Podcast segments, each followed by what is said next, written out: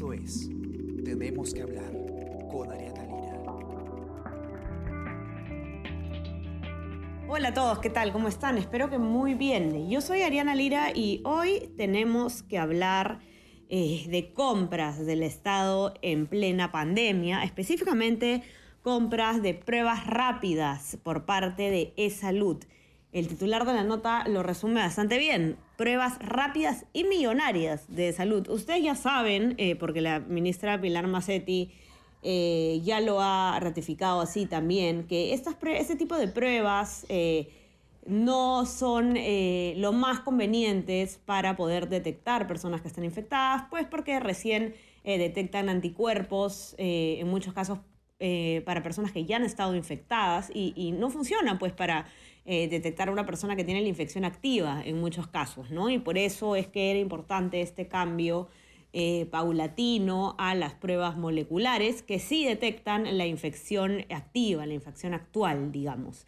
Giovanna Castañeda, que es miembro de la Unidad de Investigación del Comercio, ha publicado esta nota en la que da cuenta de una compra por un monto bastante alto de pruebas rápidas eh, y de hecho es un monto que, excede lo que, eh, lo que había valido otras compras eh, de pruebas rápidas en el pasado. Esto de parte de salud.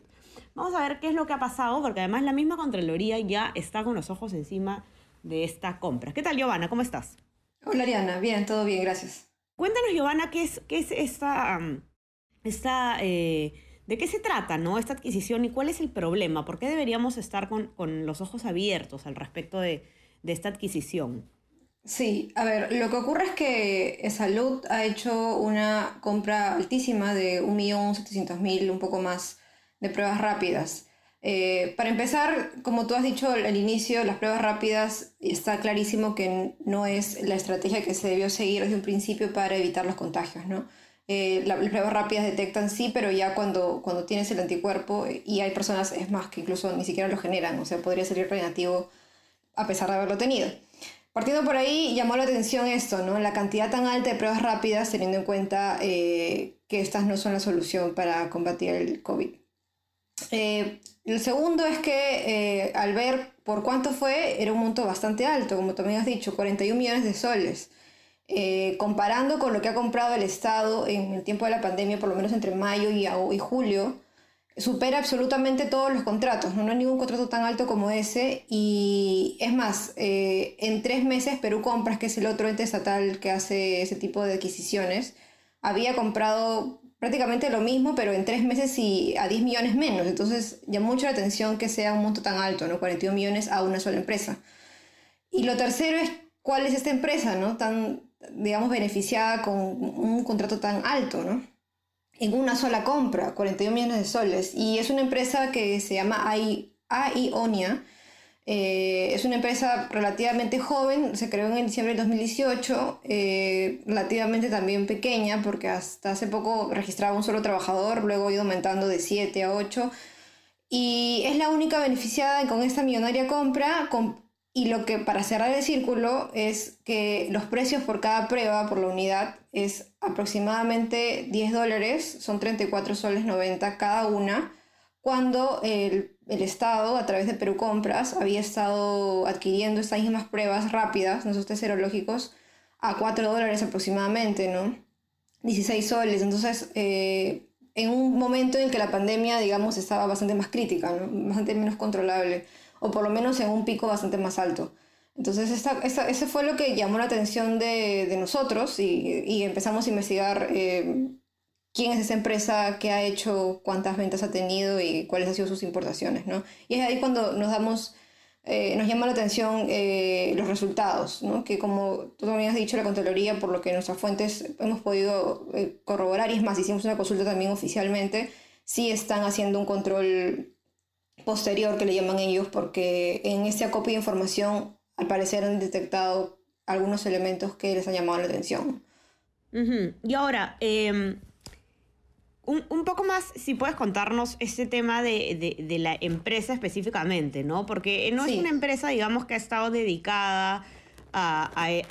no es una empresa del rubro, ¿no? Eh, eh, no tenía mucha experiencia, creo, o, incluso ninguna, en, en este tipo de fabricación, si no me equivoco. Es correcto, sí. Es una empresa, como les comenté al principio, joven, ¿no? Tiene un año y un poco más. Eh, pero más allá de que sea joven, es una empresa que el rubro en el que registra su NAT en un principio era venta al por menor de productos farmacéuticos y cosméticos. Y, digamos, para el comercio pequeño, ¿no? Venta al por menor.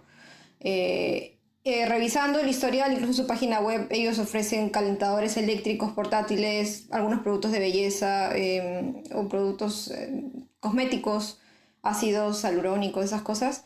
Em, pero no, no, digamos que la especialidad claramente no era la venta de, de ese tipo de pruebas, ¿no? Que ya había como una cantidad alta de proveedores que estaban trayendo ese tipo de pruebas al Perú desde que empezó la pandemia. Entonces nos llamó la atención eso, que ofrezcan otro tipo de cosas, que su rubro sea venta al por menor, como te digo, de productos farmacéuticos y, de belleza, cosméticos, eh, y que posteriormente a nuestra consulta cambie el rubro, ¿no? Porque cuando nosotros buscamos el descargo a la empresa, ellos nos negaron absolutamente cualquier irregularidad, pero cambió el rubro en SUNAT y ahora se ha puesto venta al por mayor de, mm, de enseres domésticos y construcción de edificios, lo cual también nos llama la atención porque sigue siendo alejado de, de lo que quizá un laboratorio podría ofrecer.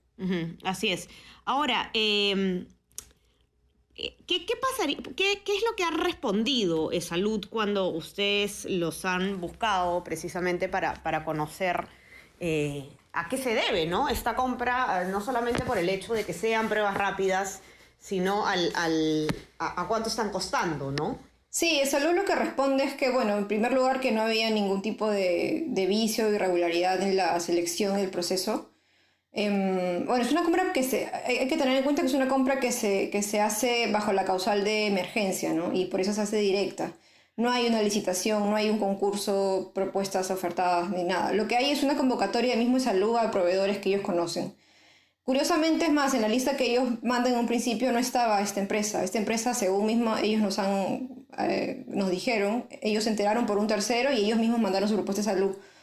Pero lo que dice Salud es que, que, era la única que cumplía con los requisitos específicos técnicos exigidos. Sí, que es la única de los 17 que al final pasaron. Pero nosotros pudimos hablar con un proveedor que estuvo en el correo en el que convoca Salud el 2 de julio y ellos dijeron que ellos intentaron como saber qué pasó con ese proceso porque nunca más supieron nada y les dijeron que había sido un estudio de mercado, que no había dinero y que por eso quedaba ahí nada más la compra, pero luego se enteraron que había sido adjudicada a la empresa en cuestión, ¿no?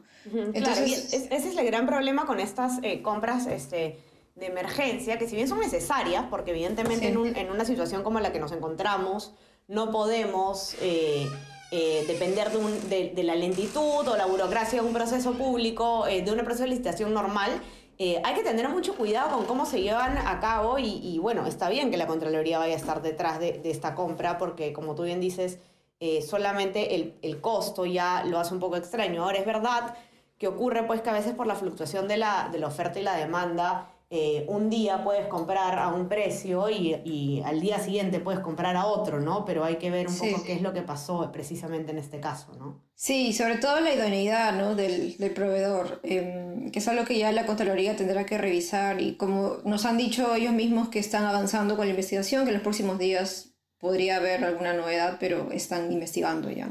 Ok, entonces tú seguro, Giovanna, ya nos vas a traer las, las, el seguimiento de, de este caso y cuál es, eh, cuál es la respuesta, qué es lo que encuentra también en la Contraloría. Eh, y no es pues la primera vez, ni la segunda, ni la tercera, eh, que durante, en que durante pandemia hemos tenido problemas con precisamente con, con compras realizadas con este, con procedimientos de emergencia. Así que nada, tú ya nos mantendrás al tanto, Giovanna. Sí, claro que sí. Listo, Giovanna, muchísimas gracias. Y los que nos escuchan, no se olviden de leer la nota completa en nuestra versión impresa o también en nuestra web, elcomercio.pe.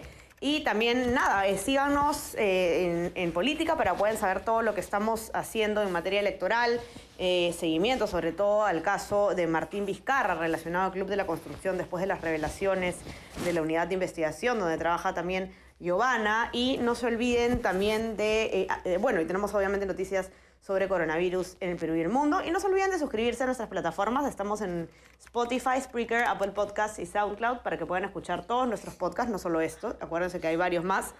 Eh, y bueno, si es que quieren recibir lo mejor de nuestro contenido a lo largo del día, también se pueden suscribir a nuestro WhatsApp El Comercio Te Informa. Listo, Giovanna. Te mando un abrazote y mil gracias por estar aquí hoy día. Gracias a ti, Ariana. Un abrazo también. Cuídense mucho todos. Ya conversamos mañana. Chau, chau. Esto fue Tenemos que hablar. Esto fue El Comercio Podcast.